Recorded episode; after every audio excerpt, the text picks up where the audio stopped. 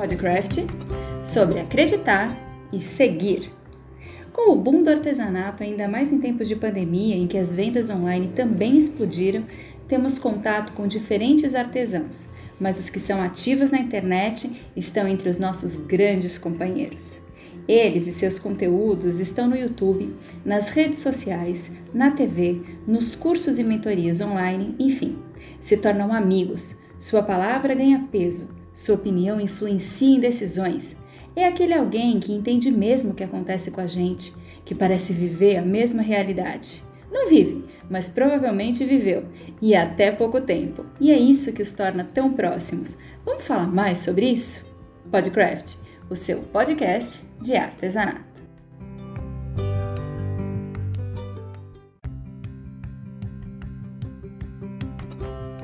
Olá, seja muito bem-vindo ao Podcraft, o seu podcast de artesanato. Eu sou Faiga Silveira e hoje o tema do nosso bate-papo é sobre acreditar e seguir.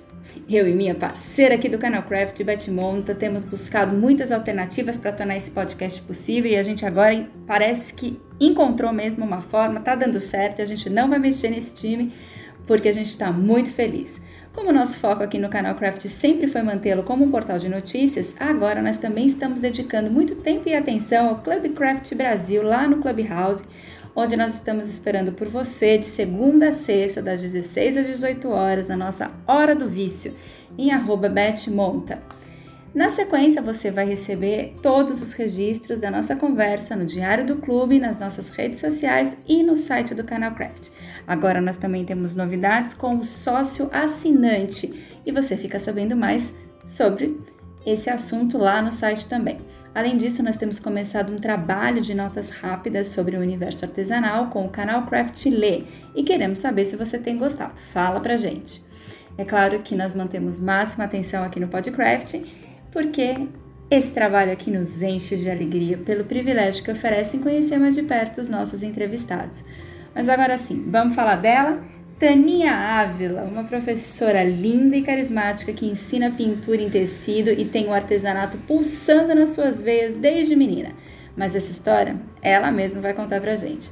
A conversa ficou muito boa e a gente convida você para ouvir. Bora lá, Beth Monta? Bem-vindos ao nosso podcast dessa semana.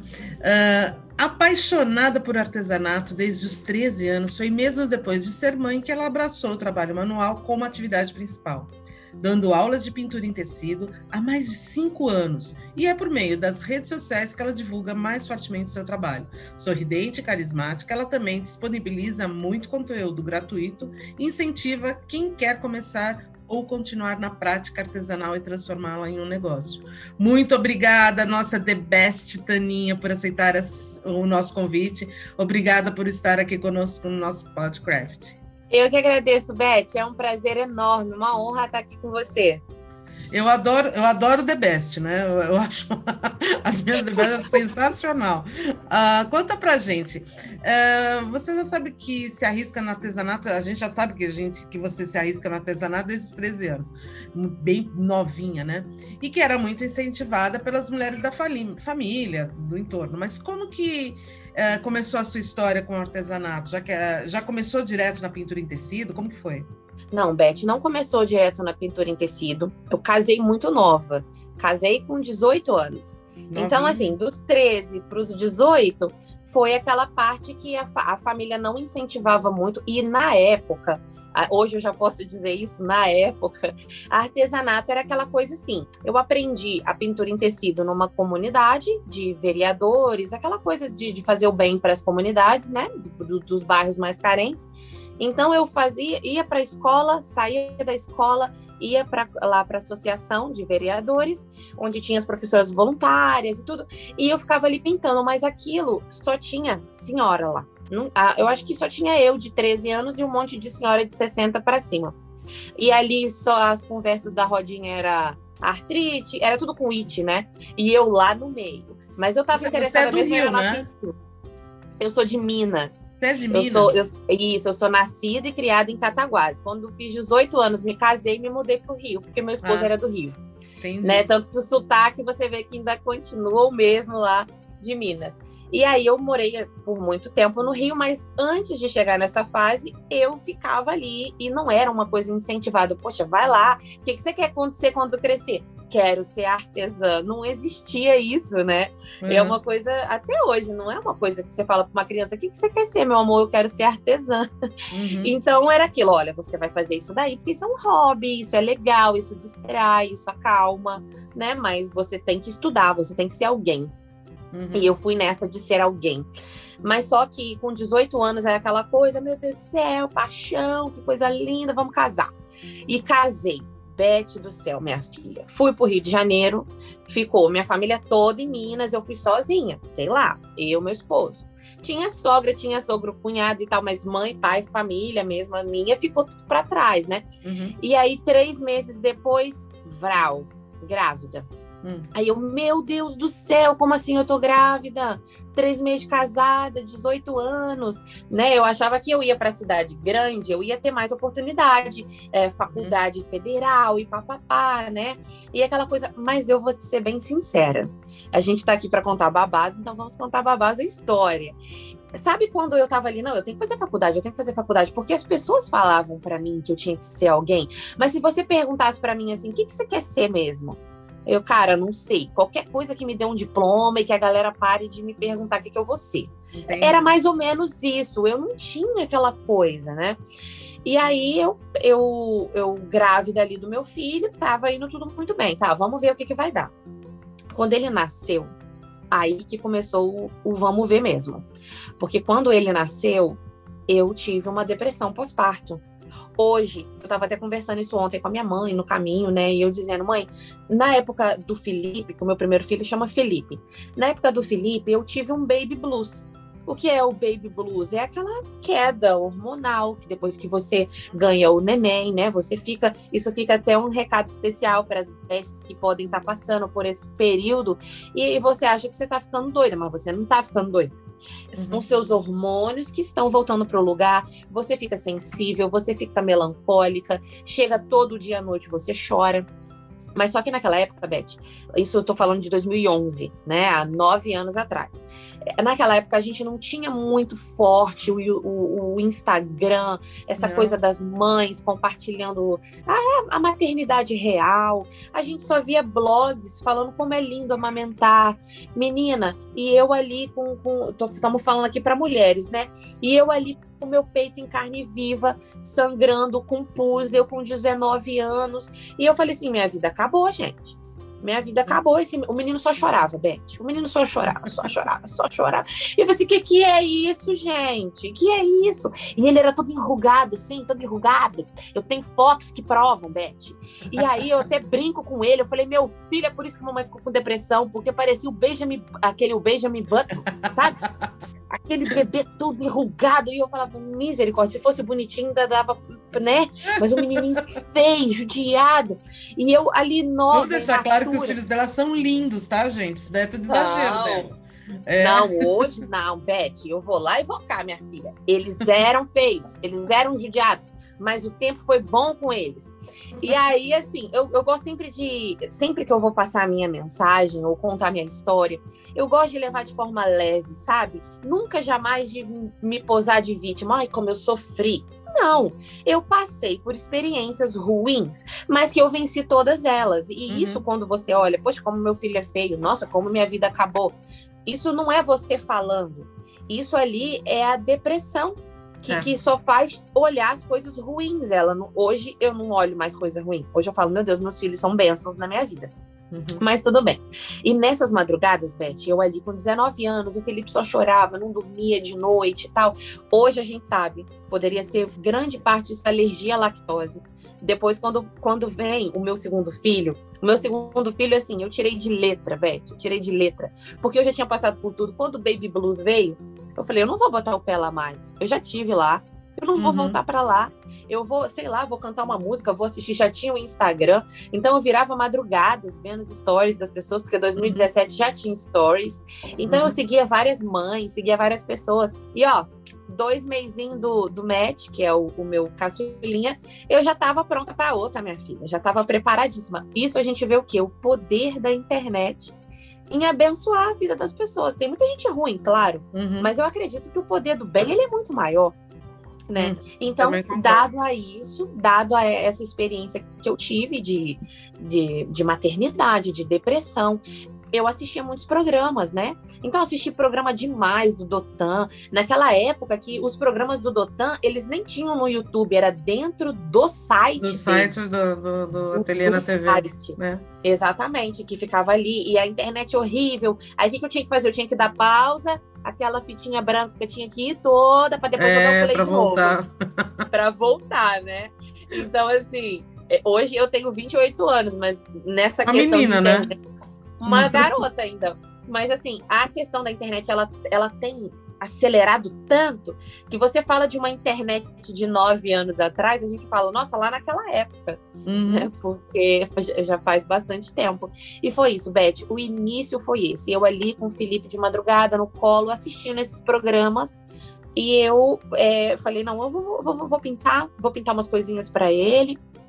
E aí, depois de muito tempo, com uns 13 anos eu tinha parado voltei só aos 19 e, e fui na minha mãe. Um, um, belo dia que eu fui lá na minha mãe visitar ela, eu falei, mãe, eu vou voltar a pintar, que eu tô, tô batendo pino, minha filha. Pra eu não enlouquecer, eu vou pintar, porque aqui, eu já não vou ser ninguém. O Beth foi desse jeito que eu falei. Eu falei, ó, eu já não vou ser ninguém mesmo. Você e meu pai já não têm orgulho nenhum de mim. Acredite. Pessoas muito imaturas, muito jovens, 19 anos, você quer dar orgulho pro pai e pra mãe.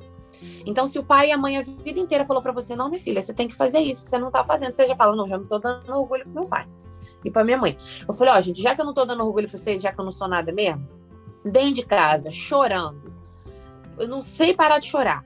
Eu vou pegar essas tintas da senhora aqui. Eu nunca me esqueço, era uma caixinha de sapato. Era uma uhum. caixinha de sapato, tinha umas tintas tudo dura, já tava ficando tudo dura, uns pincel tudo reganhado, e eu peguei, foi aquilo, levei para casa. Fui pro Rio, voltei com aquela caixinha para casa. Aí taquei água, taquei vinagre dentro das tintas. Hoje eu brinco, né? Eu falo com as bestas o seguinte: eu falo, gente, tudo que vocês estão fazendo aí é eu coisa que eu já fiz. É. Então, assim. Quem nunca, eu né? Falo, eu falo de coisas que eu já fiz. Então, eu peguei aquelas tintas tudo, peguei aquelas videoaulas, entrei no Google, fui pegando os moldezinhos. E aí, Beth, são coisas que eu ensino para as minhas alunas que eu tive que fazer sem ter condição. Eu não tinha impressora, eu não tinha computador, eu tinha assim, um notebook que eu pegava um papel manteiga, colocava em botava, cima, tirava. botava a folha e tirava o molde por ali. Então hoje quando as pessoas viram para mim e falam: "Ah, eu não vou pintar, eu não tenho impressora, a lan house fica longe". Eu falo assim: "Mas peraí, você tem uma tela, pelo menos uma tela?" Porque se você tiver uma tela e você colocar um papel manteiga, isso já não é desculpa mais. Uhum. Então, essa questão de eu ter que é, me redescobrir e, e, e me esforçar para fazer com o que eu tinha, isso eu olho para trás e falo, não é possível, cara. Isso foi tudo um treinamento. Parecia que Deus já sabia de tudo que seria lá na frente, porque tudo que elas vêm com uma desculpa, eu falo, não, você não tem desculpa.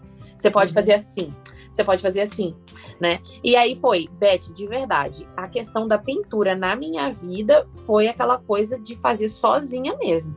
Através dos vídeos do YouTube. Dos uhum. vídeos, depois veio o YouTube, mas foi vídeo do Ateliê na TV no site, tá? E eu sempre falo isso para elas. Como que eu comecei?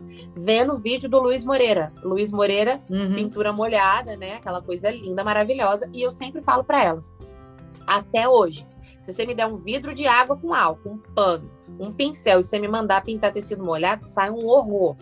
Eu fiz até um vídeo no meu Instagram que é para maiores de 18. Depois eu te mando o link para você ver um meme que eu fiz, né? Deu falando como a gente se compara. Você tá ali começando, não, vou pintar igual o Luiz Moreira. Não vai, não vai. Dependendo da técnica que você vai fazer, ela, cara, exige anos e anos para você dominar o pincel, né? O seu cérebro, ele até quer ir, mas a sua mão não obedece. Sim, não mesmo, é só no treino. É treino, né? É só no treino que você vai conseguir. Então eu ficava meio frustrada com aquelas coisas, pintava umas fraldas, saía uns chuck, né, que é até a nossa, é o nosso bordão oficial aí. Vai fazendo chuck que uma hora vai ficar bonito, vai, uma hora vai ficar bonito. Uhum. E não era bebê, entende? Eram umas coisas horrendas, umas coisas feias demais. Mas, Beth, que eu fui, né, fala igual mineiro, fui indo, fui indo, fui indo. E, e depois eu falei, não, vou pintar bichinho no pano de prato. E, e aí fui meio que trocando. Mas chegou uma hora que eu descobri o seguinte: Tanta, minha filha, vamos lá. Você vai conseguir se você pegar aquilo ali e você insistir. Né? Então eu fiz muitos treinamentos. Então foi a questão do pintura baby. Eu peguei aquilo ali, eu fiquei meses e meses, eu só fazia aquilo, Beth. Eu só uhum. fazia aquilo, eu só fazia aquilo. Eu falei, não, então eu sei que se a pessoa treinar, se a pessoa seguir um método, ela consegue. Uhum. Foi passando o tempo, foi passando. E depois que o Felipe. E isso, quando eu digo foi passando o tempo, todo esse período, nessa ordem cronológica, demorou dois anos. Isso demorou dois anos. Eu peguei uma paixão tão grande por esse negócio. Eu disse, eu digo sempre para o meu, meu esposo e digo para minhas bestes, que essa paixão ela se tornou vício. E isso tem que ter cuidado também. Isso tem, tem que ter cuidado. Porque a gente, você está numa situação ruim. Você vê uma oportunidade boa. Você fala, caramba, isso aqui me faz tão bem. Você se afunda naquilo ali. Você uhum. fala, não, só isso aqui que me faz bem, né? E é o que o meu esposo, ele sempre fala para mim. Ele fala, mulherzinha, você é viciada nisso. Você é viciada. Porque se, se, se eu tô fazendo para distrair, eu tô pintando. Se eu tô fazendo para ganhar dinheiro, eu tô pintando. Se eu tô fazendo Na realidade, pra... libera, uma sero... é, libera serotonina e é ela que vai te dar essa sensação de, de acolhimento, né? De paz. Tá? Você vai querer mais é fazer, porque a sensação que você tem é, é essa. Não, é, é surreal. É, é surreal. Eu, eu gosto de contar essas histórias porque eu sei que não é só eu. Muitas mulheres não passam é. por essa situação, ainda mais nessa pandemia. Né? Porque nós estamos gravando isso, ok, mais de um ano depois que começou essa pandemia. Uhum. As bestes que forem ouvindo o celular para frente, independente se a pandemia acabou, independente não, é se você ainda tá nessa fase, a gente sempre vai passar por momentos que você fala assim, meu, o que vai ser de mim agora? E quando você pega o artesanato, não estou puxando sardinha para o meu lado, para pintura, que é a minha técnica, qualquer uma. Uhum. É aquela que você se identifica e você fala, cara, isso me faz bem. E você é incrível.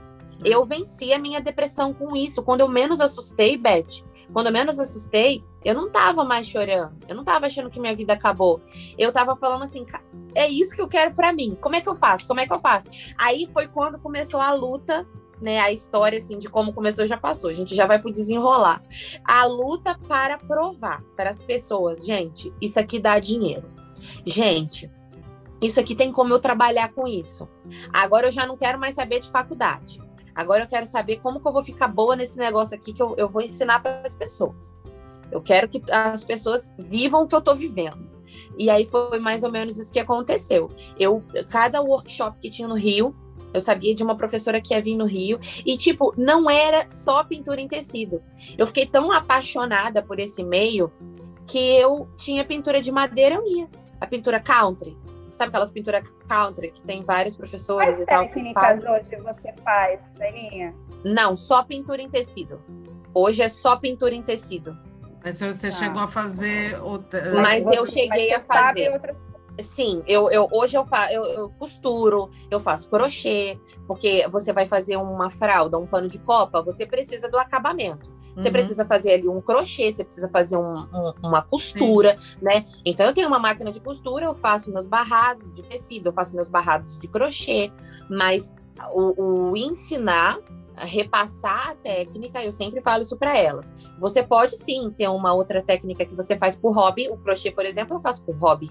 Eu me acalma ficar ali contando pontinho. Agora, uma coisa profissional que eu levo como meu trabalho, eu ensino para elas somente pintura. E eu acho que para você ser uma autoridade dentro de uma técnica, acredito eu que você precisa se dedicar somente a ela. Porque se, se você fala, olha, eu te ensino crochê, eu te ensino costura, eu te ensino pintura. Aí quando a pessoa ela abre meu Instagram lá, ela fala, pô, ela é autoridade em quê? né? Você fica perdido, você não sabe se ela é ou não. Então é por isso Começou... que eu ensino só pintura. Esse processo todo do, do, do acadêmico de você ensinar a, as artesãs começou já aqui no Brasil. Sim, aí no Brasil Mas... em 2000, em 2013. Em 2013, por isso que eu tô falando, o Felipe nasceu em 2011, dois anos depois eu já tava ali comendo tinta e pincel, eu, eu vivia para aquilo. Uhum. E, e, eu me sentia muito bem. E foi quando. E foi uma coisa assim, Beth, que já começou na TV. Já começou para muita gente. Depois da TV, que os armarinhos é, uhum. descobriram e falaram: Você chegou aí no ateliê na TV, não? Sim, sim, eu fui em todos os programas. Todos. Ah, que legal. Fui. Então, assim, eu comecei, eu, eu assistia um programa evangélico de uma TV que chamava Boas Novas, que ela era no Rio, ela ficava ali na, na Estrada dos Bandeirantes e tal. Aí eu, a minha sogra, né, ela sempre, hoje a minha sogra, ela fala, eu criei uma cobra. Porque naquela época ali, da depressão e tal, eu falava para ela, minha vida acabou, minha vida acabou. Ela, você é boba, menina. Você é boba, menina. Acabou nada, você tá nova aí, sua vida tá só começando. E ela que falou para mim, ela falou: olha só que legal, tem um programa que vai pessoas lá ensinar artesanato. E, e, e, era aquela, eu falava, gente, eu num programa de TV, mas eu assisto esses programas, será que dá para ir? E foi muito engraçado, porque eu falei assim, né? Eu, eu, eu sou evangélica e tal, e eu sempre falo muito da minha fé, mas eu falo assim, da fé em Deus. Eu, eu hora nenhuma eu prego denominação, não é isso. Eu falo muito de você crer em Deus e você fazer provas com ele, sabe? Porque ele é um ser supremo, que ele te vê, ele atende seus pedidos. Uhum. E, e, eu, naquele momento ali de desespero, sabe? Eu orei mesmo. Eu falei para Deus, eu falei, meu Deus, olha só. Eu, eu, eu falei, dois anos que eu tô falando que eu não sou nada. Dois anos. Agora eu tô vendo uma luz no fim do túnel. Não me deixa eu me frustrar, não. Se não for para ser, não deixa dar certo, não. Eu não uhum. quero me frustrar. Eu tô gostando dessa parada. E, e sempre que eu vou falar com as bestas, né, eu falo, gente, Deus é nosso amigo. Pode conversar com ele igual você conversa com seu amigo.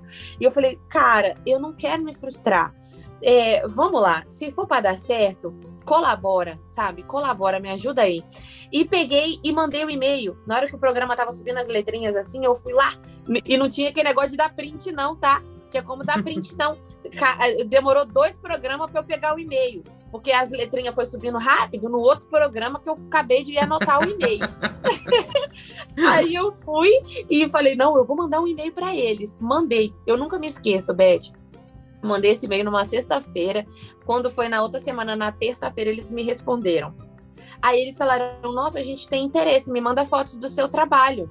Menina, eu falo para as bestas, era Deus mesmo, tinha que ser mesmo. Porque quando eu pego as fotos do e-mail que eu mandei para eles, eu falei assim: como é que esse povo queria mostrar isso na TV, gente? Essas coisas, essas atrocidades. Aí, enfim, mas eu mandei meu, meu, meus, meu, meu, meus chuck, mandei meus negocinhos. Eles, ó, mandei as fotos na terça-feira. Quando foi na quinta, eles responderam e falaram assim: não, você pode vir na próxima quarta gravar. Aí eu falei: ah, tudo bem. Aí peguei, aí engraçado que meu marido, ele é assim até hoje.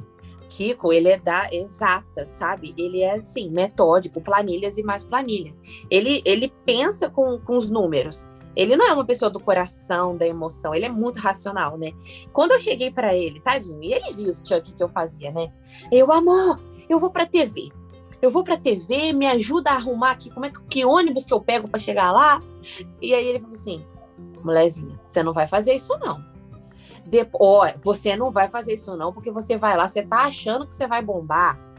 Quando chegar lá que o povo começar a criticar esses negócios, depois você vai vir pro meu lado.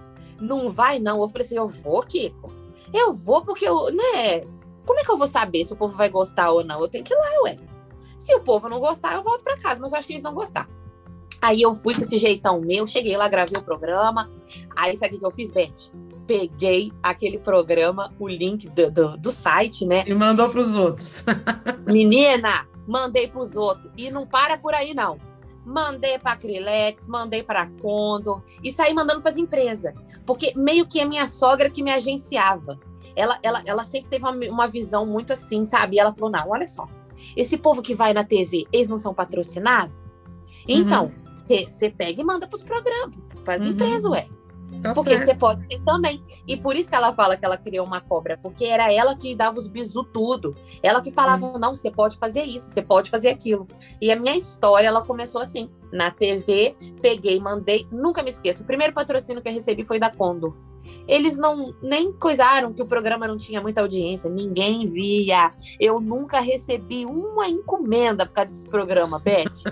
nunca. O programa ninguém via. Eu acho que era só os crentes mesmo que via negócio da parte da oração, porque a parte do artesanato ninguém via, não. Mas só que eu pude dizer que eu fui na TV, sabe? Foi aquilo Entendi. que abriu porta. Aí depois abriu mulher.com. mulher.com, né? Lá na rede Uhum. século XXI. Aí foi aquele Deus nos acuda para poder parcelar a passagem no cartão do Kiko. E ele, ele falou assim: ah, mulherzinha, agora você tá indo longe demais. Eu falei, Kiko, agora eu preciso ir pra Valinhos, meu filho, interior de São Paulo, eu preciso de avião.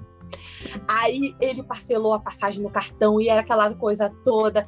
Aí do mulher.com abriu portas porque eu consegui ser mais vista, né? O artesanato no mulher.com ele tinha uma audiência Uhum. boa, Super bom. é, né? E isso foi em 2014. De 2013, eu demorei meses até chegar fevereiro de 2014. E, e, e, e Beth, é uma coisa tão, tão louca. Eu amo tanto isso que eu guardo datas, eu, eu guardo tudo. É, tô tudo. vendo. Então, então, assim, fevereiro de 2014 foi a primeira vez que eu fui no mulher.com. Passou mulher.com. Aí eu já consegui o patrocínio da Acrylex, a parceria da Acrylex. E entrando para a Acrylex, daí foi só um abraço, porque tudo meio que foi desenrolando assim, ó, muito rápido. Aí a Acrylex já me chamou, poxa, Taninha, vamos lá fazer uma pauta no Ateliê na TV. Aí Uhum. fui pro Ateliê na TV, fui para o Vida Melhor da Cláudia Tenório, fui para a O Vida com Arte da Claudinha Pacheco, Arte Brasil, né? Aí só pegou E- gente boa. Aí, Aí só- aí foi pro aí- abraço, né? Minha filha, aí foi quando eu descobri, eu nasci para isso. Eu nasci para ensinar as pessoas de forma de forma leve. De forma leve assim, sabe? Para elas irem entendendo que dá. Maravilhosa. Essa é a história. Maravilhosa. Agora conta pra gente uma coisa, ah, Taninha. Você tá morando a- agora nos Estados Unidos e como que você foi parar aí na terra do tio, tio Sam? Há quanto tempo você se mudou? Como que é essa história? Então, é, hoje eu vou contar para o podcast o que o povo só pergunta na caixinha. É, então, o, Beth, nós temos aqui uma, uma igreja, certo? A nossa tem uma igreja da nossa convenção aqui. Em 2013 nós viemos. Nós viemos, o meu esposo, ele fez um intercâmbio, né? Então a gente falou assim, poxa, vamos ver. Ele tirou férias, ele trabalhava na Michelin no Brasil. Ele era trabalhava na parte da engenharia lá. E aí, aí ele falou assim: "Não, eu vou para os Estados Unidos, vou fazer um intercâmbio lá". E a história toda começa assim. Então, em 2013 nós viemos, Felipe pequenininho, Felipe tinha um ano e meio, minha mãe ficou com ele, a gente passou um mês aqui. E ele estudou um mês, fez um intercâmbio de um mês. E a gente conheceu, conhecemos a igreja, conhecemos as pessoas, ficamos amigos e tudo. Isso foi só um mês e voltamos. Vocês estão Isso- em que cidade mesmo? Filadélfia, Filadélfia. Pensilvânia. Fica no estado da Pensilvânia. E aí a gente veio, a gente gostou pra caramba, achamos legal e tudo, e tinha a questão da igreja também. Nossa, tem uma igreja lá, se a gente né, conseguisse ir, teria uma igreja e tudo. E mas voltamos pro Brasil. Passamos só as férias e voltamos. E aí a gente começou a cogitar essas possibilidades. Nossa, se a gente fosse, como que seria? Porque você mudar de país não é assim. Ó, você foi um dia e ah, vou, vou semana que vem. Não, você tem que ver a questão da documentação, de como você vai fazer, fazer toda a reserva, né? Porque você tem que ter uma reserva. E foi assim que a gente fez. Aquilo começou a crescer, aquele desejo no nosso coração. Isso passou 2013, 2014, 2015, 2016. E, e foi, foi bem quando eu voltei daqui, em 2013, que eu, eu fui nas lojas de artesanato, eu conheci a Michaels, conheci a Issimor, e eu falei, caramba, meu, esse negócio de artesanato é sério mesmo, porque lá fora, né, no caso, isso é no Brasil, lá fora isso, olha só a quantidade de material que tem, eu nunca me esqueço, o tanto de Uhum. pincel que eu levei, sabe? Uhum. E aí isso também me motivou mais também, que eu falei, nossa, lá fora isso é sério, as pessoas levam isso a sério. Uhum. E aí voltei para o Brasil e aí peguei firme, né? 2013, 2014, 2015, 2016, 2017, cinco anos. É, é, é, TV, programas, é, né? Isso eu tô falando da questão de eu vir para cá. 2017, é, a gente já. Isso, início de 2016, a gente já tinha tomado a decisão. Não, a gente vai. Eu vou pedir, o Kiko falou, vou pedir as contas e tal do meu trabalho e eu vou me mudar para os Estados Unidos. E aí a gente começou a fazer econo- economia. Ele fez uma planilha e ele falou assim: a gente em um ano e meio precisa juntar esse tanto de dinheiro para a gente ir. E aí você pensa ansiosa que eu sabia que eu iria, mas seria daqui a um ano e meio. E aí a gente foi juntando, juntando, juntando. Ele saiu da Michelin e nós viemos para cá. Ele tinha um, um serviço aqui. Um amigo falou: não, pode vir que a gente vai ter um serviço aqui. E a gente começou a, a pensar nessa possibilidade. E aí, em 2017, é, 19 de março de 2017, nunca me esqueço. Foi o último dia da Rio Artes Manuais. Eu falei uhum. para ele: olha, a gente vai para lá, a gente vai para os Estados Unidos, mas eu vou me despedir da minha vida, que era de feiras, de, de programas, disso, daquilo.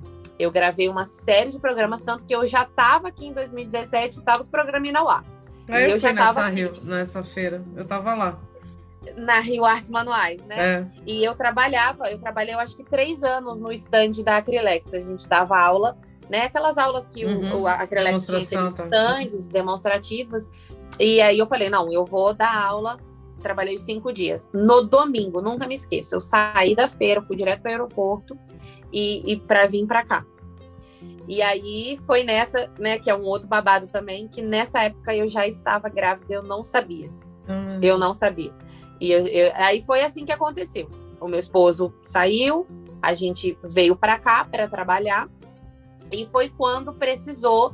Mas quando a gente vem, quando as pessoas vêm, elas não sabem, tipo, a questão é, migratória, questão de documentação, você só vai. Né? E quando a gente chegou aqui, aí que a gente começou, caramba, tem que fazer isso, tem que fazer aquilo, tem que fazer isso, tem que fazer aquilo. E foi bem na época que o Trump assumiu. Ai, meu Deus. O Trump assumiu, ele fez várias reformas na imigração, ele mudou uma série de coisas. E aí a gente falou agora que ferrou tudo mesmo. Porque como é que a gente vai arrumar, meu Deus do céu? Esse homem só faz ferrar com esses negócios aí, como é que a gente vai arrumar? Mas, enfim, as coisas foram caminhando, foram caminhando. A gente, logo que chegou aqui, eu nunca falei isso. E por que, que eu tô falando aqui? Porque meu esposo não vai ver esse podcast, eu tenho certeza. então, eu vou falar lá no Instagram, vou falar, Beth, vocês assistem esse podcast, que lá eu contei o babado dos Estados Unidos. É, porque, assim, é, era uma coisa, é um trauma. As pessoas elas não entendem isso, Beth. E, é, você sair do seu país, você ir se adaptar num lugar novo. E, e, e você saber que, tipo, eu não pertenço àquilo ali. As pessoas elas me olham como se eu fosse um intruso aqui, sabe? É mais ou menos assim. E aí você saber que você tem que correr atrás de documentação e foi bem complicado. E, e na época, o, o, Trump, ele, não sei se isso é verdade, mas isso rodava as histórias nos, na, nas, na, nas reportagens, que ele falava que a galera da imigração tinha direito a acessar todas as redes sociais das pessoas. Então, a gente estava num processo de, de legalização, de troca de status, em busca da, do green card e tudo mais. Então, o Kiko nunca me deixou falar absolutamente nada, nada. Em 2017, eu nem falava que, tipo, ah, eu tô morando. Eu falava assim, eu tô passando um tempo aqui eu tô passando um tempo. E eles sempre falavam, amor, você fala que você tá passando um tempo, vai que esse camarada abre nossas redes sociais, uhum. né? E, e, então, assim, era uma pressão muito grande, que só quem passa por isso sabe. Uhum. Então, eu não falava nada. Quando chegou fim de 2018, a gente chegou aqui em março de 2017, eu grávida, isso daí é um outro babado enorme, nem vou tocar nele, vamos passar só para os Estados Unidos. Metinho nasceu em novembro. Metinho nasceu dia 21 de novembro. Aí passou quando chegou, é, aí passou isso 2017, passou 2018 todo. Quando chegou em dezembro, início, a gente no processo de troca de status, é, é, extensão, extensão de visto e aplica para visto de trabalho e aquela coisa louca. Quando chegou fim de 2018, 28 de dezembro de 2018, aí o advogado falou para gente, olha, é, você já está tudo certo, o processo de você já está tudo certo, processo de trabalho, né, visto de trabalho, mas só que o, o Trump, ele a cada hora ele muda de ideia. E toda hora ele está mudando lei. Então, para que vocês não percam todo esse processo, que é um processo doído, caro, a gente vivia para pagar advogado. Então, vocês fazem o seguinte: vai para o Brasil, volta para o Brasil e faz a entrevista de vocês no consulado lá. Por quê? Porque a entrevista no consulado daqui está demorando muito. E até vocês ser chamado, esse homem pode mudar a lei de novo. Porque ele vivia mudando e tal. Aí o que, que a gente fez? A gente voltou. Mas nessa que a gente voltou, a minha vida ela já era muito exposta ali em Instagram, em, em sabe, em coisa. E as pessoas ficavam desesperadas. E eu não podia contar. Eu não podia. Aí todo mundo, ai, que pena que deu tudo errado na sua vida. É aquela questão da internet. Você sabe 15 segundos, aí você já começa a avaliar, né? Nossa, que triste, deu tudo errado na sua vida. Gente, não tinha dado errado. Eu só tava voltando pro Brasil justamente porque tinha dado certo. Eu só tava esperando a entrevista no consulado para saber uhum. se eu ia ter meu visto ou não. Uhum. Aí o, o, advogado falou assim: olha, essa espera ela pode durar de um mês a um ano. Uhum. Eles podem demorar um ano para te chamar. E aí você pensa, a gente voltou pro Brasil, não tinha mais nada no Brasil, nada. Eu tinha vendido tudo. A minha casa estava pelada e, e, não tinha mais nada. Eu achei, eu vou viver minha vida lá, vou vender tudo. A gente vendeu tudo, voltamos sem nada, mas é aquilo, né? A minha cunhada tinha estava trabalhando em Botafogo, no centro, lá na, na, Zona Sul, e ela alugou um apartamento em Botafogo e mobiliou esse apartamento todo. Bem na hora da gente voltar, ela é, trocou de trabalho. Então, o trabalho que ela morava lá sozinha porque ela precisava, porque era perto, ela trocou de trabalho, voltou. Aí ela virou pra gente e falou assim: gente, eu vou falar um negócio com vocês. Eu tô voltando pra casa dos meus pais e eu não tenho onde colocar meu, meu apartamento inteiro. Ou seja, bem na época que a gente voltou pro Brasil, tudo, tudo que era da minha cunhada, geladeira, tudo, tudo, tudo, tudo. Ela, sofá, tela, tudo. Ela, cama, ela pegou e deixou com a gente e a gente ficou naquela. O ano de 2019 todo, de janeiro, dezembro de 2018 a novembro de 2019, exatamente 11 meses foi quando demorou para eles nos chamar para entrevista. Aí a gente foi para entrevista, chegando lá, foi aprovado o nosso visto de trabalho. E aí era um visto que já dava o green card e tudo mais. Então, dessa forma eu vim parar aqui. Meu esposo abandonou tudo, veio trabalhou para trabalhar no emprego aqui, tudo desconhecido. E é aquilo, tipo, você arrisca, né? Você só uhum. vai. E acabou que deu tudo certo. Hoje ele já tem, a gente já tem é, a residência permanente, certinho. E daqui a cinco anos, na verdade não é mais cinco, né? É, três anos e meio, se nada mudar, já pode aplicar até para cidadania e tudo mais. Ai, então, por, por, que, que eu estou falando isso? Porque as pessoas elas não entendem como funcionam, né? Tem gente até hoje que fala que eu tô aqui legal, a pessoa não entende nada. Então, não, a, gente a gente vê que não é.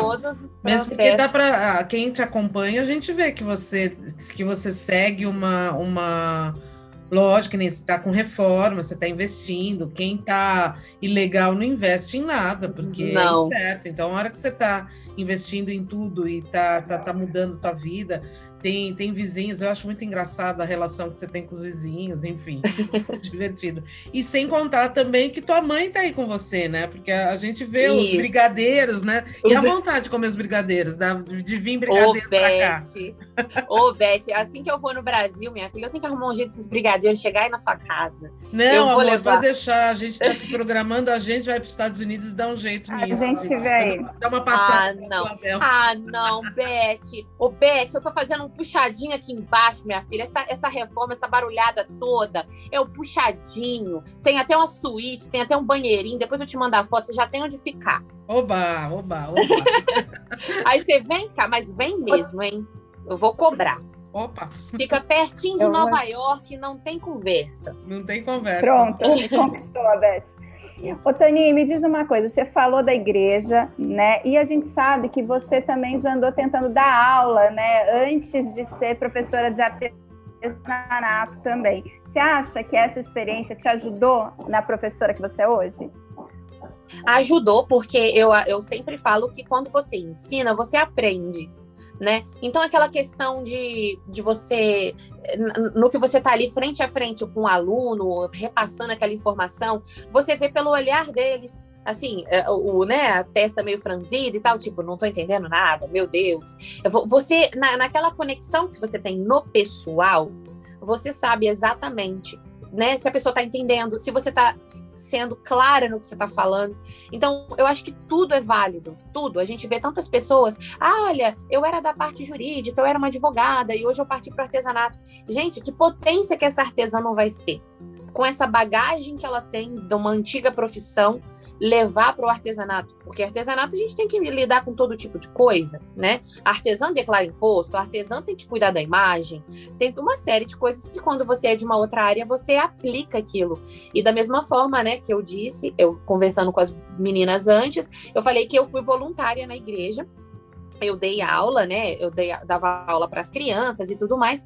E isso, com toda certeza, fez com que eu tivesse uma bagagem para poder repassar esse conhecimento, né? Como eu disse para vocês, eu comecei dando aula, assim, fazendo passo a passo na TV. As lojas de armarinho, lojas de artesanato em Campo Grande viram, gostaram, e eu passei a dar aula presencial.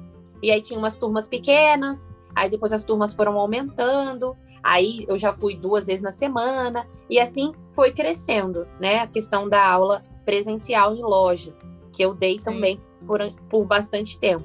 E hoje você, a gente, quando quem segue você no, no, nas redes sociais, são 26 mil seguidores no, no, Instagram, 81 mil no YouTube, mais 20 eh, mil no Facebook. Como que é administrar Sim. tudo isso? Mais blog, apostila, clubinho, casa, filho, vai buscar, porque Adoro quando ela fala que eu tô aqui no sertão e ela, porque ela tá transitando entre buscar filho e voltar e assim vai.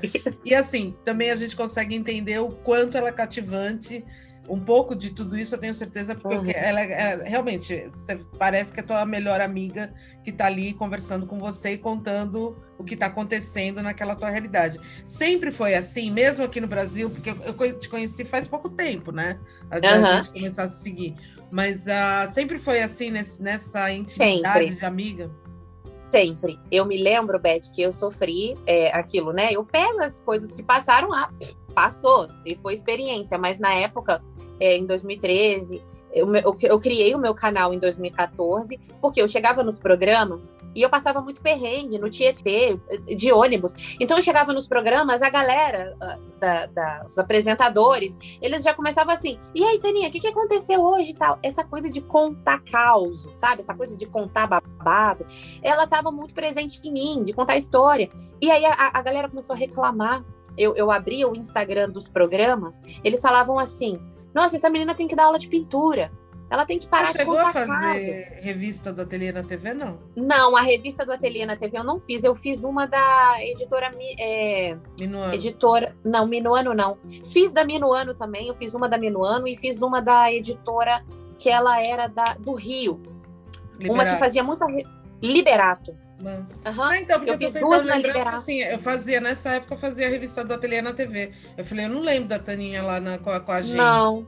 É, então. não, não, não, deu tempo. Eu fiz foi apostilas, DVDs com o pessoal da inovação, né? Do, uhum, lá uhum. da inovação, mas a, a ateliê na TV eu não fiz. Uma e aí, Beth, a, as pessoas, uma pena, as pessoas começaram a falar, nossa, ela fala muito, né? Faz lembrar a gente a Dani Delinsky, né? Porque se Dani Delinsky não fala muito, eu deixo de seguir ela, pô. Eu sigo ela só porque ela fala, né? então é. as pessoas não, as pessoas elas não tinham, elas não tinham essa coisa de conexão. Hoje quando as pessoas viram e falam assim, nossa, olha, o seu Instagram Instagram, você tem que humanizar ele. Gente, eu já humanizava o negócio lá em 2013 e as pessoas falavam: não, para de falar. Você tem que só ensinar pintura. Você não tem que contar o que aconteceu, seus perrengues. Não tem, né? E aí eu ia para os programas, eu falava. Aí o pessoal falou assim para mim: Taninha, faz o seguinte, minha filha. Faz um canal para você no YouTube e, e, lá você faz vlog. Você gosta dessas coisas. Aí o que, que eu fazia? Não tinha story, né? Então eu fazia vlog. Eu pegava, gravava os pedaços, eu dentro do ônibus, eu não sei o quê, eu no hotel. Aí eu, eu tinha, eu, eu ficava uma semana em São Paulo gravando. Aí eu, eu, eu, lavava, lavava as calcinhas no box, você ver o nível. Eu tomava banho, lavava, pendurava na janela do hotel e fazia vlog disso. Falava, ah, gente, ah, eu já lavei, já pendurei aqui e tal. E era nesse nível né? Afonso Franco, você conhece o Afonso Franco? Sim, sim. Dos tecidos. Nossa, Cara, tem ele, tem vlog meu com ele, eu pegando carona no, no, no camburão dele, sabe? É, era surreal, a gente se divertia horrores, porque era ele que me levava até o metrô, depois das gravações. Então eu compartilhava isso no YouTube. Aí depois veio o Snapchat. Hum. Veio o Snapchat. Então eu já compartilhava isso no Snapchat. Aí, quando veio os stories, eu já tinha aí YouTube, foi. eu já tinha Snapchat, aí fluiu, sabe? E foi em 2017, quando eu cheguei aqui, que eu não tinha muito o que fazer, tá? Aquela transição, o que, que vai ser de mim e tal. Aí eu fazia o vlog diário, né, minha filha? Eu contava a minha vida inteira lá naquele pau lá. Então já sempre foi muito natural. Hoje em dia, Beth, eu divido isso. É 20% vida pessoal, 80% meu trabalho. Por quê? Já deixou de ser uma coisa que eu não sei mais o que vai ser de mim. Eu sei exatamente o que vai ser. Hoje eu tenho meu documento, hoje eu sei que eu vou morar aqui, né? Até muito engraçado foi o que você disse, que uma pessoa que ela não tem é, aquela certeza, eu me lembro que eu comprei o meu. A única coisa que eu comprei, que eu realizei um sonho de ter aqui, foi um liquidificador ninja. Porque uhum. eu falava, cara, se eu voltar para o Brasil, dá para levar o liquidificador na mala. E foi o que eu fiz. Quando eu voltei em 2018, o liquidificador foi na mala, entendeu? Uhum. Quando eu voltei, que eu consegui meu documento, minha filha comprei minha batedeira, comprei minhas panelas, sabe? Eu não tinha, tudo que eu tinha era doado. Porque eu falava, eu não vou comprar nada, eu não sei o que, que vai ser de mim, né? E hoje não, hoje eu já posso comprar e tudo mais. Então, assim, Beth, esse é o babado do Instagram. Sempre foi assim, sempre contei pras Beth, sempre. Sempre. Contei tudo pra elas. E, e além do Instagram, e além do Instagram, você tem no site tem um monte de produtos. Tem apostila, tem o clubinho. Queria que você contasse quantos são, quais são. Fala tudo pra gente. Então, meu amor, hoje em dia a gente não faz mais essa venda da apostila. Ela até fica lá, quem quiser entrar, porque tudo isso é muito coisa do YouTube. São aulas que estão no YouTube, são vídeos que estão no YouTube. Então, sempre tem uma pessoa hoje que falou: "Olha, eu te achei hoje". Como é que eu faço para ter aquela apostila das aulas que você deu lá? Porque na época eu não tinha essa coisa de, de curso online, plataforma. O que, que eu fazia lá em 2018? Eu, eu aqui, eu gravava os vídeos para o YouTube, ensinava elas a pintar gratuitamente e falava: olha, se você quiser me ajudar, no sentido assim, né? O meu trabalho, fortalecer a amizade, você compra a apostila. Entendeu? Mas só que hoje em dia eu não invisto mais nesse tipo de conteúdo. Ele tá lá, quem quiser comprar, compra no site. Mas hoje em dia eu faço é, as aulas, o curso online. Onde fica tudo tá num lugar Hotmart, só. Né? Dentro da Hotmart, exatamente. A pessoa entra lá, tá a videoaula lá, tá a apostila em PDF, fica tudo organizado, né?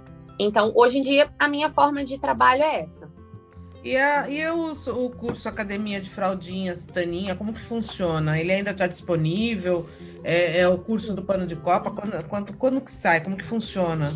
Então, Beth, era quando eu tive o Metinho, né? Tanto que nos meus vídeos, se você for ver lá, Academia de Fraldinhas em 2018, ele tá recém-nascido no meu colo. Eu gravei o curso todinho com ele. Aí chegava no final do vídeo, aí eu, ah, ele tá chorando e tal, tá aqui e tal. Obrigado por ter assistido o vídeo.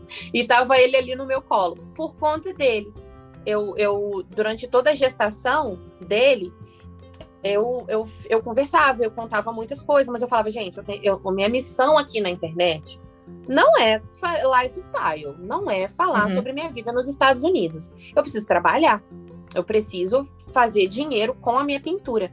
Então eu, eu fiquei a gestação toda ali, eu compartilhava minha vida, mas eu falava, não, assim que ele nascer, porque eu não podia também, minha perna inchava demais, eu já de barrigão, né? Eu falei, ó, assim que ele nascer, uhum. eu vou fazer um curso, eu vou lançar um curso.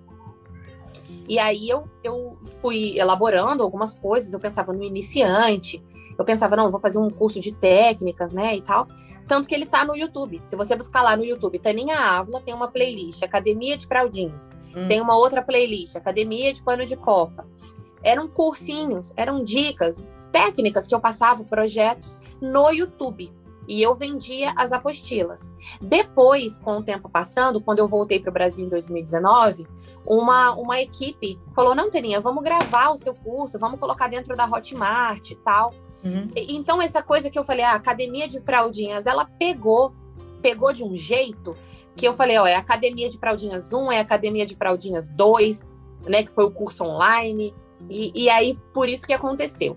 Quando eu, eu falei assim, cara, eu já falei muito de fralda, e, e eu sei, eu, é, para mim é muito difícil, sabe, Beth, eu falar assim, olha, eu sou do nicho da pintura, mas eu só falo de fralda para mim é muito difícil, porque eu adoro, você vê, né, os panos de copa que eu faço de tema, de Mickey, de ursinho Pooh. Eu adoro o pano de copa criativo. Uhum. Então eu resolvi aliar isso. Eu falo, olha, eu quero fazer um, um, desenho tão bonitinho, tão fofo no pano de copa, que dá até para pessoa pintar na fralda, se ela quiser. né? Então, por isso que eu faço isso. Eu trabalho tanto a fralda quanto o pano de copa, mas os meus temas no pano de copa são temas fofinhos, né? De bichinhos e tal. Uhum. se a pessoa quiser botar numa fralda, numa manta, numa almofada, numa ecobag, qualquer... dá para qualquer tipo de, de, de área, de nicho, né? Aqueles temas fofinhos. Então é isso, eu, eu por isso que a academia de fraldinhas eu resolvi dar uma pausa e falei, eu vou trabalhar um novo curso. Mas o que, que acontece, Beth? Só aqui no podcast que eu tô falando. Por eu vir para cá, o meu MEI ele foi cancelado, porque quem é residente em outro país não pode ter MEI. Então, ah, assim, quando a gente disso. fala assim, não é, não pode ter. Eu também não sabia. A gente vai descobrindo conforme vai passando, né? Aí você pensa, a minha conta na Caixa Econômica, ela era uma conta jurídica com um MEI, tudo bonitinho, porque no Brasil eu fiz tudo certinho, eu estava dentro ali, declarava imposto, eu fazia tudo. E, e eu vindo para cá, cancelou tudo isso. Você ter ideia, Beth, eu tenho uma, uma muito dólar do YouTube, que é a minha monetização do YouTube, que está há um ano retido. E eu fico morrendo de medo, porque o tempo vai passando e eu não consigo uh, resolver isso. E o YouTube não paga, porque ele fala: essa conta não está mais ativada, né? Aí você pensa a confusão que é você estar num outro país, essa questão mais burocrática de, de dinheiro mesmo. Não sei nem qual é o termo que a gente usa para isso. É, é, é, muito complicado. E aí o Hotmart, a mesma coisa.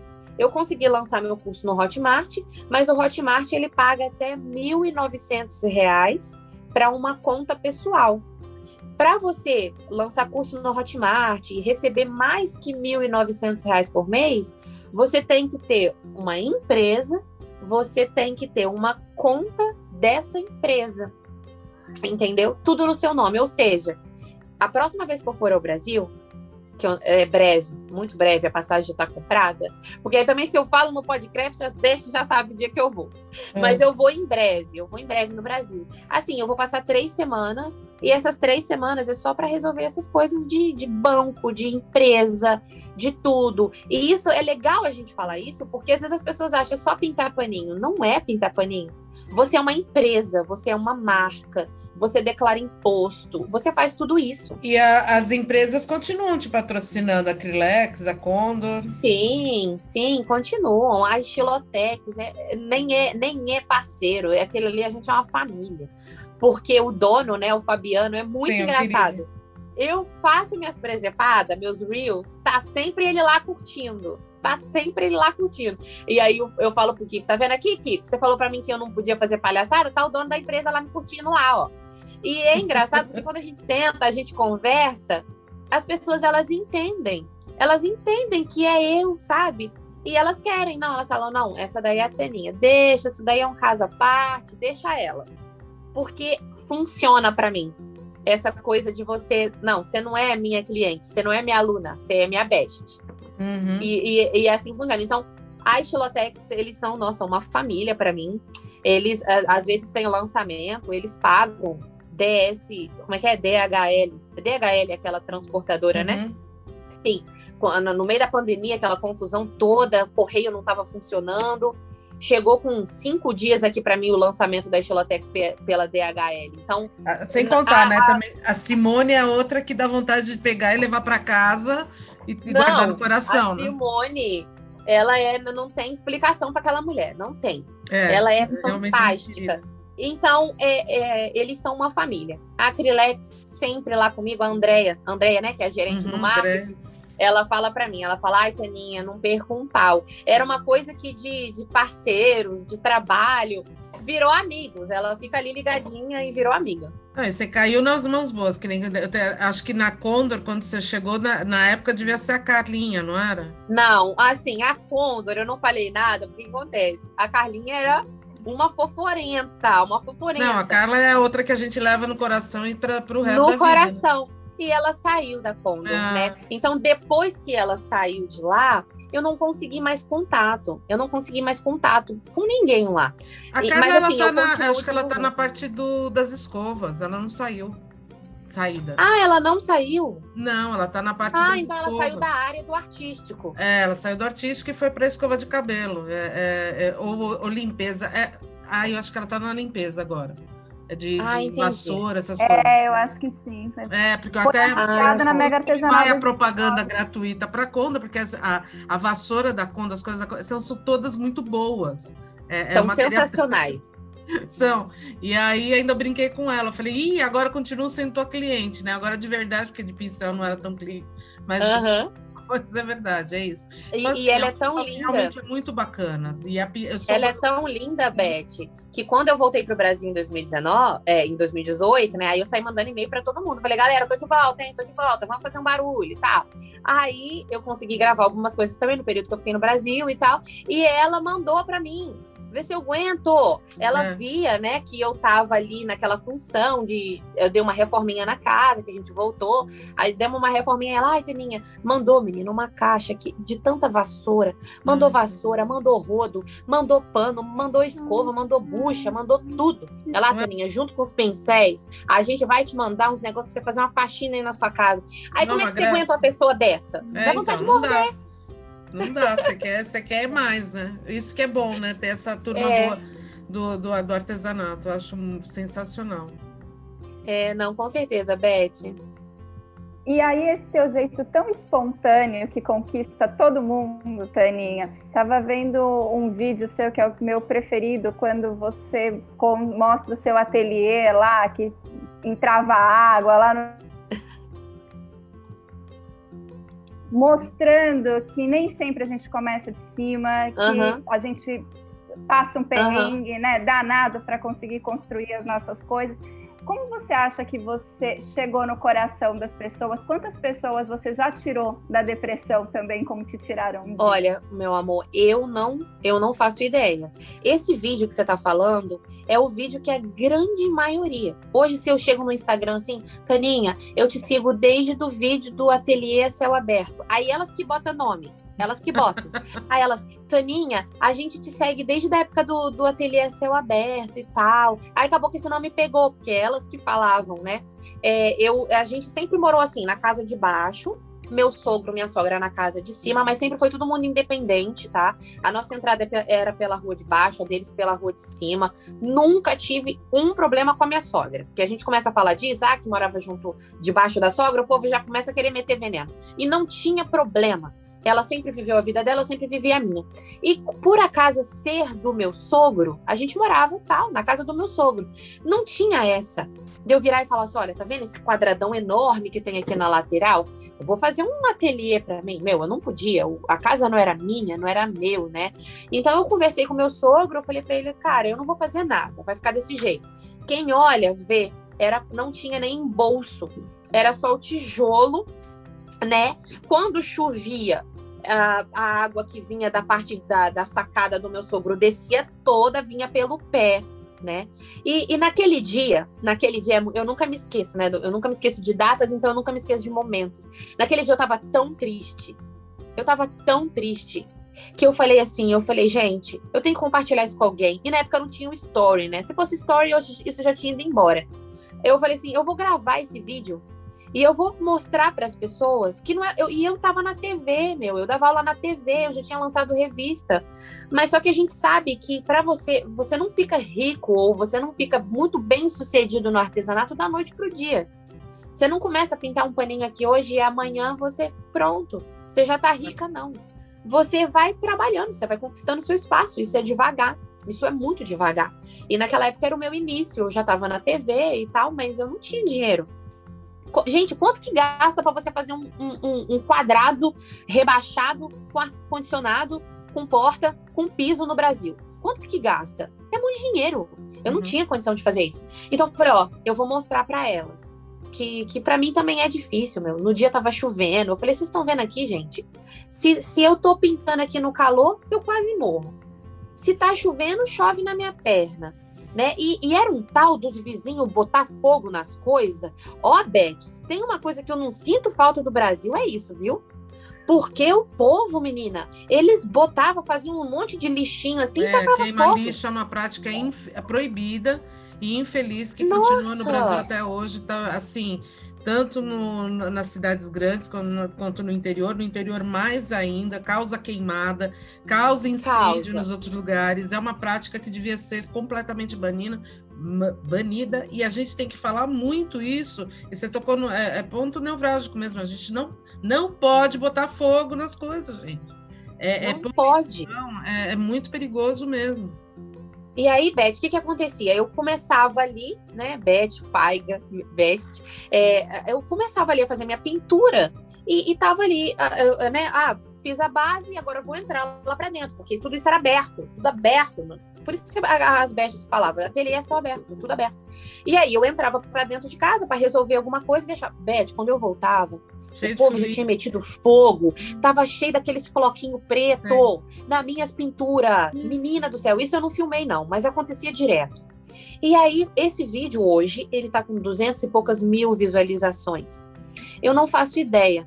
Assim, eu não consigo dimensionar, é isso que acontece. Você faz, você vai levando aquela mensagem a gente consegue fazer conta, por exemplo, através dos comentários. Se você for no comentário desse vídeo, o que não vai faltar lá é a gente falando: esse vídeo mudou minha vida. Esse vídeo mudou. Todo dia, Beth, todo dia. Tem gente que me conhece através daquele vídeo ali. Uhum. Né? Então, todo dia tem uma pessoa falando, fora as outras que você não faz ideia, porque elas não mandam mensagem, então você não fica sabendo, né? Mas só através desses comentários são muitas vidas, muitas, é legal, muitas bestas porque inclusive eu acho que você é, primeiro que eu acho que você é a cara do novo artesanato é, a tu, é teu sangue jovem do artesanato e eu posso falar porque eu estou muitos anos vendo e eu acho sensacional essa energia que você tem essa comunicação que você tem é, é, uma, é, um, é revigorante para o artesanato brasileiro e principalmente para a pintura em tecido Falo, falo de carteirinha, pintura em tecido é uma área que eu, eu trabalhei na Gato Preto, eu, eu lidei com muita pin, pin, uh, professora de, de, pintura, e eu acho sensacional a gente ter sangue novo, olhando para o artesanato de uma forma profissional, que nem escutar que você já foi é, formalizada aqui, que você trabalhava corretamente, que você, mesmo aí você está trabalhando corretamente, com, com conhecimento de causa, eu acho sensacional. E a gente sabe também que a pandemia é, acelerou muito o processo de muita coisa, principalmente nas, nas redes sociais. Só que você já vinha com essa acelerando nas redes sociais com mais bagagem. Então, acho que agora chegando nessa, nessa situação, pelo fato de você estar nos Estados Unidos, pelo fato de você estar, da gente estar numa pandemia, você ganhou um terreno maior ainda, né? Nesse, nesse período. Uhum, com, com toda certeza. Muita gente. É, é engraçado que, por exemplo, abrir a vaga para a Academia do, de Fraldinhas, né? O curso. E aí você vai ali, bota foto, bota isso, bota vídeo. Pessoas que falaram assim: olha, eu vi seu vídeo aqui agora, já estou dentro do seu curso. Entende? A pessoa não me conhece, nada, não, não conhecia. Hoje, depois de duas semanas, ela fala: caramba, a melhor coisa que me aconteceu, eu fui lá, comprei seu curso agora que eu estou te conhecendo. Essa questão da internet, a pessoa ela até vem. É por isso que eu deixo minha mensagem para você que faz artesanato e acha que para você crescer na internet, você tem que mostrar a sua vida, eh, que isso vai ser determinante, tá? Tem muita gente que fala assim: ah, a gente está na era agora do, do lifestyle, não sei o quê, eu só vou crescer se eu mostrar minha vida. Não. Você vai crescer para uma área que, que não é o que você quer.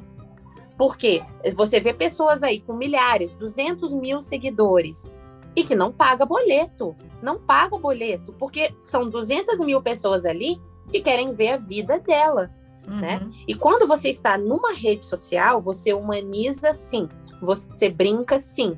E com essa questão da pandemia, as pessoas elas abrem lá a rede social, vê uma coisa legal, vê uma pintura legal e já já compram, né? Que foi o caso da Beth que viu e depois ela foi me conhecer, depois ela foi seguir e foi conhecer. Então quem trabalha com internet não ache que vai ser o lifestyle, vai ser ali você ficar falando tudo que você faz, o que, que você deixa de fazer.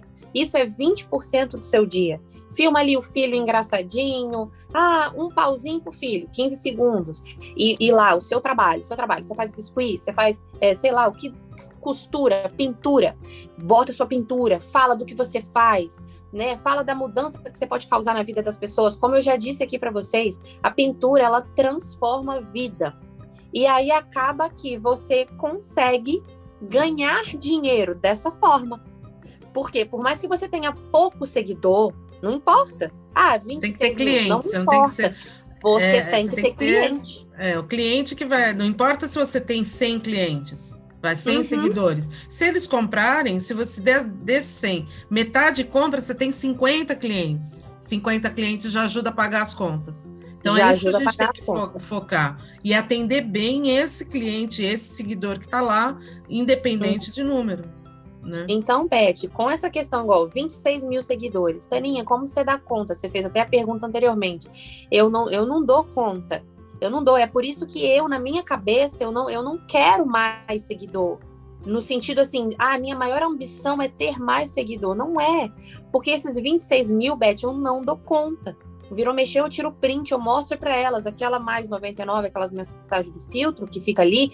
Eu, eu tiro, às vezes eu fico duas horas respondendo. Quando eu volto, atualizo, continua mais 99. Aquele mais 99, ele me assombra.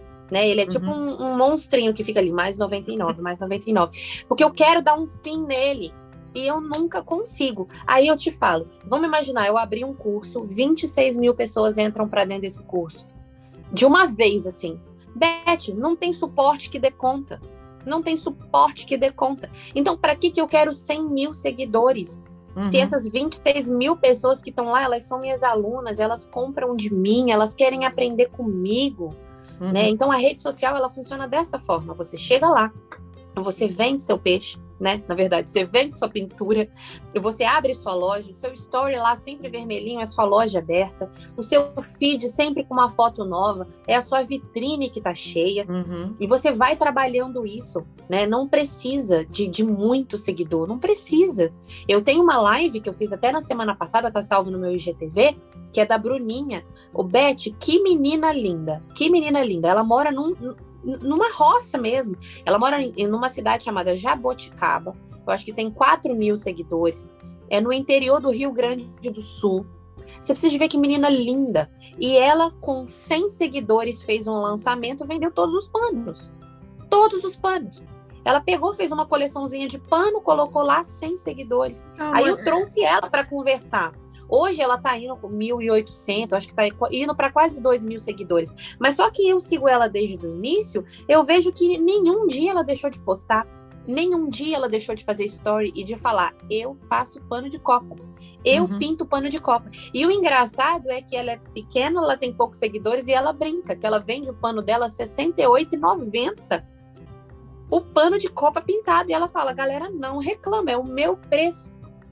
Aí você vê um negócio desse, Você tá me entendendo? Então, nós temos histórias de pessoas que realmente, gente, não é pintar paninho, bota isso na cabeça de vocês. Uhum. Você, você faz obra de arte. Eu brinco, né? Eu falo lá no, nas minhas lives, eu falo, gente, você faz um Luiz Vitão pro fogão.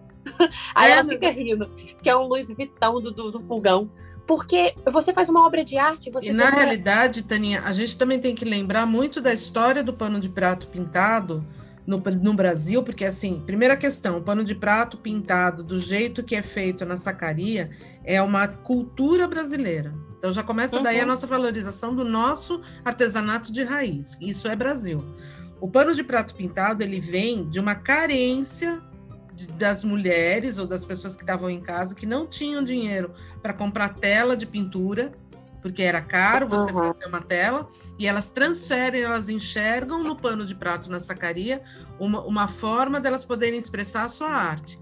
Então, eu já uhum. peguei panos de prato na minha vida, na minha mão, que eu falava assim, gente do céu, isso aqui tinha que estar no Louvre, de verdade.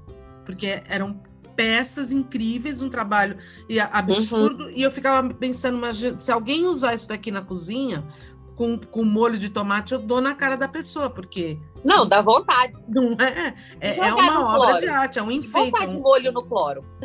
Então, pelo amor de Deus. É desesperador. Então a gente tem que ter o pano de prato, ele é muito mais do que um, um artesanato. É, e ele é um artesanato de valor, é um artesanato de cultura que leva sim um, um, um tempo e um, uma dedicação que é se, for, se, se, aquela mesma pintura tivesse numa tela, ele estaria numa galeria. Então a gente trate Sim. aquela pintura, aquele trabalho feito tal como é uma obra feita por um artista, por um artesão, e deve ter todo o valor. Eu acho sensacional você falar que a menina vendeu é, 100 peças a, 60, a 70 reais quase cada uma delas. Não, não, ela não vendeu 100 peças, não. Ela tinha 100 seguidores, mas ela vende os produtos dela a, 60, a 68, 69, 90, uma coisa assim. E ela falando, entendeu? Que ela fala, gente, é o meu trabalho, eu boto preço, compra quem quer não, não, não tem por que reclamar, né? É o preço da pessoa. É claro que esse pano as pessoas não entendem, Beth. Ah, mas é para enxugar louça? Não, não, não é para enxugar louça, caramba é para você pegar aquilo ali, pendurar no seu fogão. É para você pegar. Eu vou até postar hoje ali uma série de fotos mostrando para elas que aquilo ali não foi feito para enxugar louça. Uhum. E mesmo porque a tinta, a tinta não dá para enxugar louça. Também tem outra questão. A, a, a, se, está muito pintado, aquilo fica duro. É plástico a tinta. A tinta é feita de PVA. Então ela, ela uhum. vai, vai, dar um problema para enxugar. Ela é um objeto de decoração, sim, e de, de valorização da sua cozinha, do seu espaço. Então uhum. ele tem que merecer ser tratado como tal, né? Uhum. Como, como é engraçado, carinho. Beth. É engraçado que, assim, eu sigo muitas pessoas, assim, blogueiras do lar, né? Eu gosto de seguir essas pessoas. E aí, Beth, meu Deus, é aquele tique que quando a gente já tá acostumado ali com arte, né? Não tem jeito, esse troço impregna na gente. E aí, quando eu vejo aquelas meninas, umas cozinhas bonitas, umas cozinhas bonitas, aí elas falam, cozinha plim né? E, e, e, o pano do, do 1,99 pendurado naquele fogão bonito, o, o Beth, é para acabar assim. Eu fico assim, ah, meu Deus, deixa eu pular esse pau aqui, porque tá dando até toque. Porque você acostuma. Você fala, gente, o nosso trabalho ele é feito com tanto amor, é tanto, tanta técnica, é tanta nuance, é sombra daqui, é fundo, é, é luz. E aí você pega aquele pano todo surrado.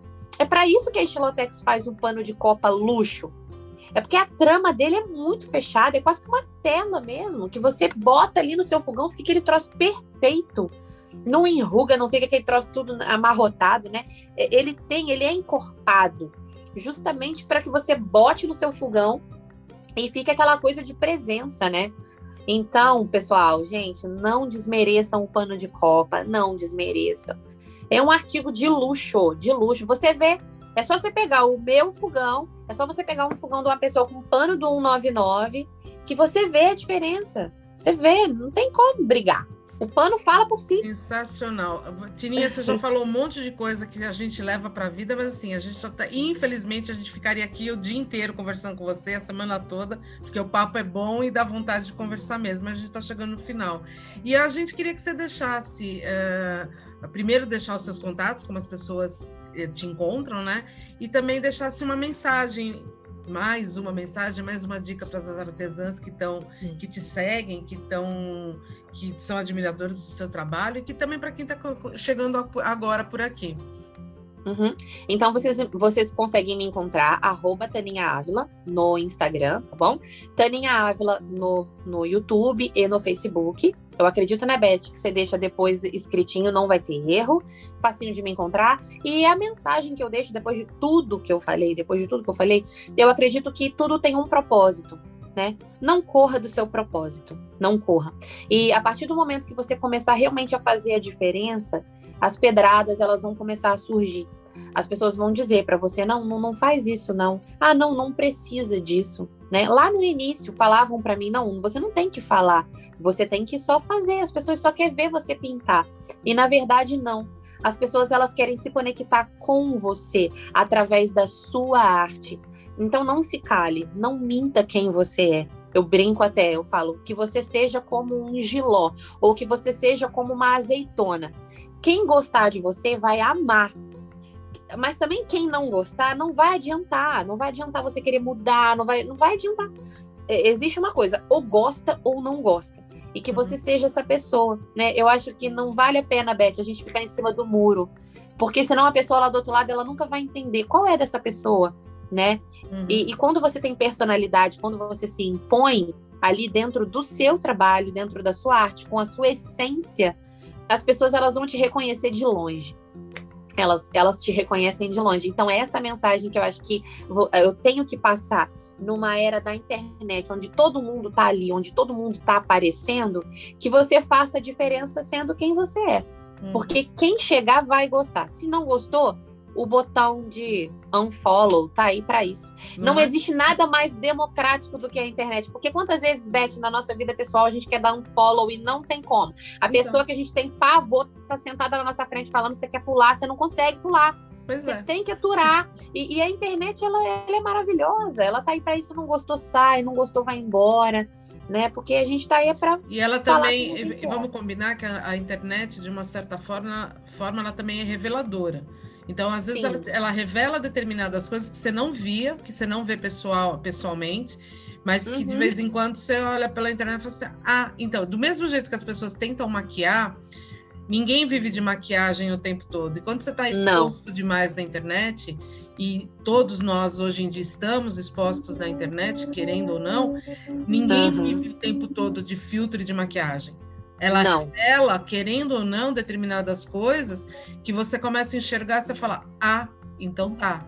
Ah, então é isso. E aí uhum. é teu dever dar um follow nas pessoas, porque por que, que você vai ficar sofrendo por uma coisa que não tem porquê? Não, não, não te faz bem. Né? É, vamos procurar quem que nos conecta, quem nos, nos aproxima, as pessoas que Isso. são afins a gente. É, é, a gente tem essa possibilidade, não tem por que ficar é, fazendo. Todo mundo tem o seu caminho, todo mundo. Não existe certo e errado em nada. Cada um sabe o que uhum. fazer. É só você Exatamente. procurar a tua turma, né? Literalmente. Isso. Vamos procurar a minha turma e ficar com ela, que a gente vai ser mais feliz. Isso. Olha, Taninha, fala uma coisa. A, a, a Taninha foi mais um presente que a gente ganhou lá do Clubhouse. A gente se conheceu na. Nossa, nem fala. No Clubhouse, que só tem trazido gente maravilhosa para perto da gente, pessoas que realmente a gente conecta doida para ir para Filadélfia agora que eu já tenho onde ficar. Ai, meu Deus do ah, céu. Ah, tem um puxadinho aqui. se Deus quiser, deixa, deixa liberar a vacina e liberar a entrada para ver se a gente vai ou não vai. Se Deus quiser. Ô, Beth, mas a gente vai, minha filha, fazer muito pau lá naquele centro, tomar cafezinho, naquelas praças. Não é? Ah, eu não conheço ah, Filadélfia. Doida para ver, imagina, olha que e é, uma, e é uma cidade muito histórica, assim, gente que gosta de arte, é uma cidade maravilhosa, maravilhosa. Muita arte. Você parece, você virou uma nativa, né, da cidade, assim, você é. Mas sabe por quê? Porque eu gosto de história. Hum. E aí, quando eu começo a pesquisar sobre a história, ainda mais meu filho na escola, né? A gente fica acompanhando ali a história daqui, do lugar. Aí eu fico, gente, isso daqui é uma cidade, tô na cidade certa, isso aqui é uma cidade artista. Tem uhum. um museu. Nossa, coisa linda demais. A gente vai arregaçar aqui, Beto. Maravilhoso. Vem 2022 que vai ver. 2022 a gente, a gente promete, a gente chega lá. É nós. É nós. Muito obrigada por estar aqui com a gente. Obrigada eu por que agradeço. participado. Ah, é, eu já falei para ela que tem uma música que é The Best, que é do Lune é, é uma ah. das minhas músicas preferidas e tem um porquê, né, que eu acho muito legal esse, essa palavra. Best é uma palavra querida. No meu iPhone, tá, no meu telefone, você está lá registrada. Não é Taninha, é Best. Já... Mas pega! Tá vendo como eu falo para vocês? Se pega, né? posicionem né? que pega. Depois não conseguem, eles não conseguem mais chamar de outro nome. É Best. Maravilhoso, maravilhoso. muito obrigada, gente. A semana que vem tem mais, mais entrevista no nosso podcast. Muito obrigada, um beijo, até lá. Beijo! Ah, gente, que maravilhosa, né? Queria aqui reforçar que Taninha Ávila, a grafia é T-H-A-N-Y-N-H-A e o Ávila A-V-I-L-A.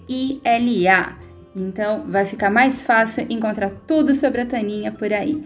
E é isso, gente. Vamos seguir esses passos. Valorize a sua arte, valorize o seu artesanato.